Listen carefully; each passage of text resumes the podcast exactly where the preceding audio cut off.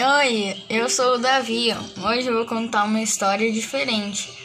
Eu estava assistindo a um filme sobre a história de Davi. Tive curiosidade de saber mais sobre a sua história, pois também me chamo Davi. Davi fazia parte de um povo hebreu e vivia quase 3 mil anos.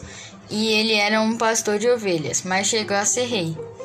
Eu estava vendo um filme e de repente, sem explicação, já estava participando daquela história. Deve ter sido o poder da mente.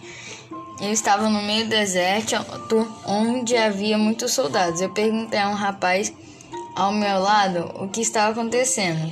E ele me respondeu que havia ido até ali para procurar saber isso mesmo e que eu poderia ir com ele.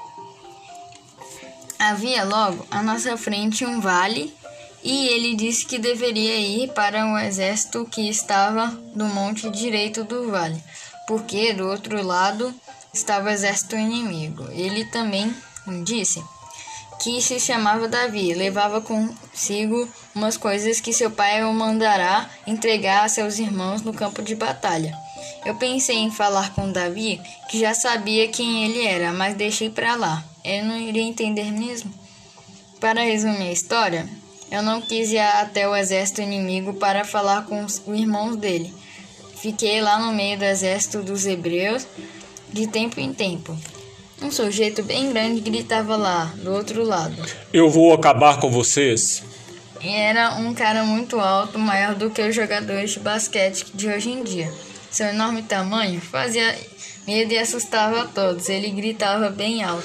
Escolha um homem para lutar comigo. Se ele me matar, os filisteus serão seus escravos. Mas se eu vencer, você de Israel serão nossos escravos.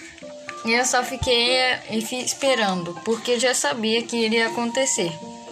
Quando Davi desceu para o campo de batalha, foi uma tensão geral. Ele deu uma acenada para mim e fiz um sinal que iria dar tudo certo. Do outro lado, chegou um sujeito enorme e fazia medo em todos. Era Golias. Davi desceu para o campo de batalha, parecendo estar sozinho, mas Davi sabia que não estava sozinho. Ele retirou uma pedra de seu alforge e arremessou com a tiradeira e atingiu a testa de Golias. Com isso, Davi caiu na graça do povo e, ao mesmo tempo, já deu o primeiro passo para se tornar rei.